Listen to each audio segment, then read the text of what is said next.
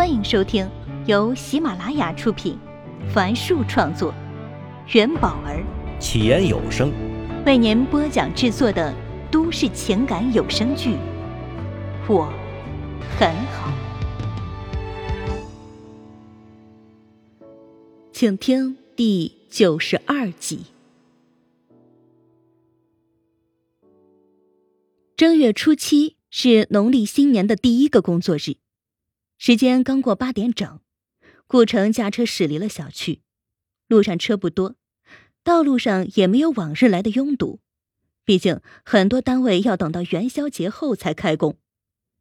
趁着等红灯的间隙，他仰起头，透过天窗，看到清晨的阳光正透着光秃秃的梧桐树照射在车里，暖洋洋的。今天会是一个好日子吗？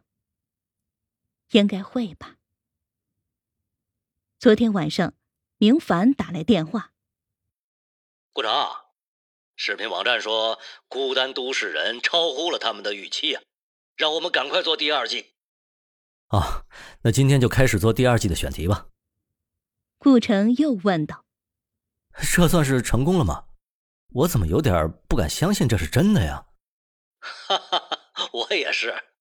本来啊，我都准备好亏个两三季的了。我和温暖也是这么想的，一边做一边担心会不会没人看，就怕白做呀。顾城说完，两个人在电话里笑了起来。顾城，你还好吗？刚说完，站在窗边的明凡往上面看了看，随后视线又回到了窗外那棵高大的树上。感叹顾城现在肯定还不知道，上官燕和笑笑就在他家的楼上。如果顾城知道了，他会怎么想呢？啊，啊，我很好。显然，顾城并不想聊这个话题，岔开话题说：“哎，你怎么没去走亲戚啊？”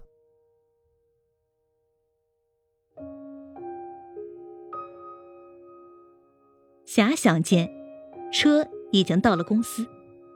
下了车，他看了一眼手表，才八点半。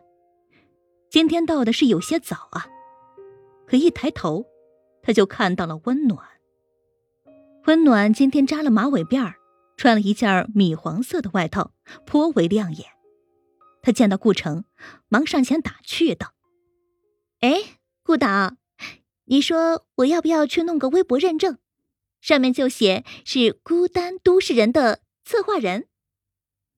顾城疑惑的问了一句：“怎么了？”说话间，两人走进了电梯。你都不知道，好多观众都来微博里找我，说要给我们提供选题和故事呢。那我们的节目火了吗？顾城之前一直在江城电视台工作，《超级宝贝》是体制内的节目。无论收视好坏，都由电视台来兜底儿，承担制作成本。电梯门一开，两人一前一后朝公司走去。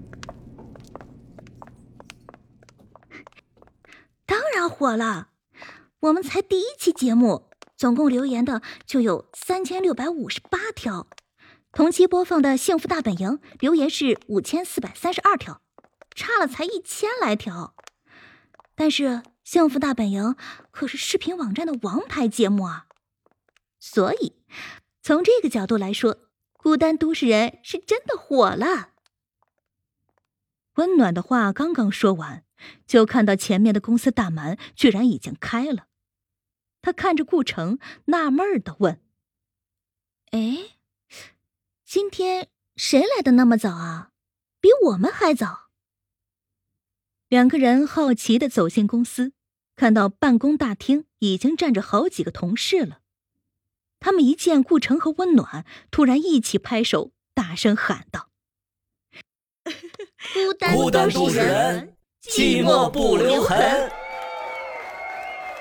嘿，这不正是孤单都市人的宣传语吗？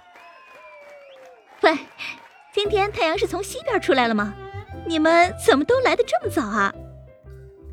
温暖拍了拍长头发的男生，道：“ 尤其是你，以前啊，不到八点五十九分的最后一秒，你是不会出现的。”小张挠挠脑袋，不好意思地说：“嗨，这几天实在太激动了，我在朋友圈啊推荐了一波咱们的节目，没想到大家都喜欢，所以我就马不停蹄地赶来了，恨不得现在就去做第二季啊！”哈 哈啊，那你也是这样吗？温暖转过头去问摄像小马：“那当然了。”小马把脸凑到顾城的面前问：“顾导。”我们会成为最好的团队吗？会成为中国最好的综艺节目制作之一吗？他见顾城点了点头，激动地说：“哎呀，这感觉太妙了，就跟做梦一样啊！”顾城也被大家的高昂情绪所感染，他举起双手道：“哎，各位小伙伴，谢谢大家的努力啊！我们要加油，做得更好啊！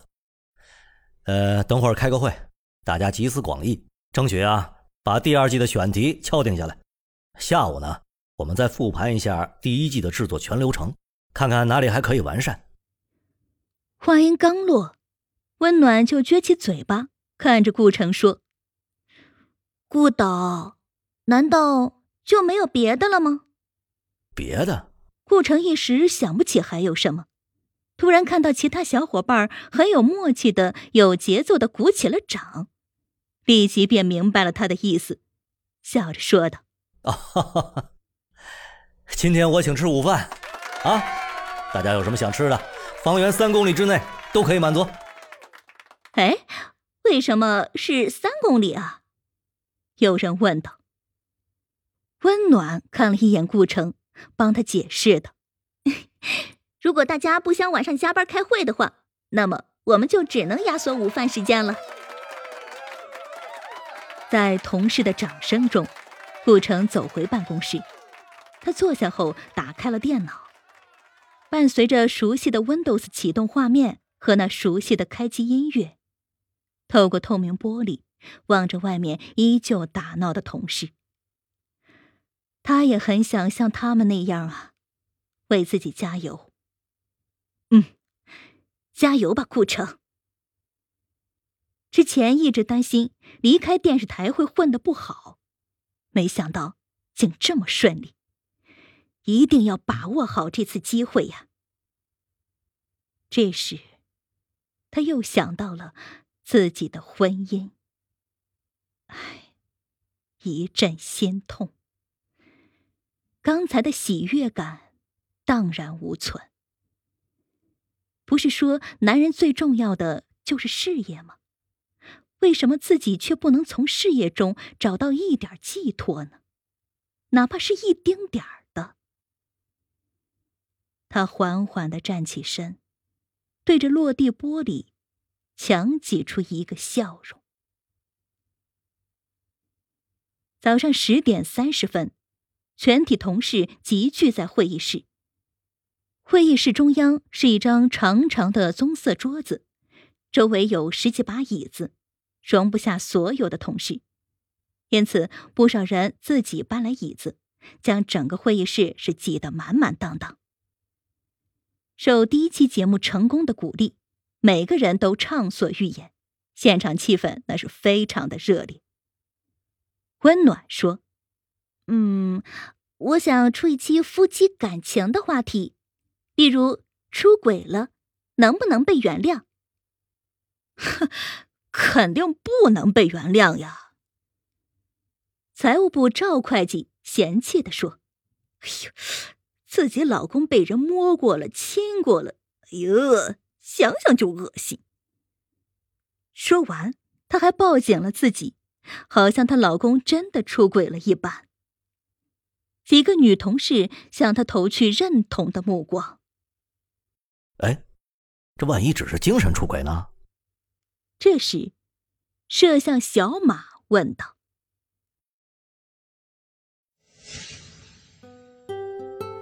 本集已为您播讲完毕，感谢收听。喜欢请订阅，分享给更多的朋友。下集再见。”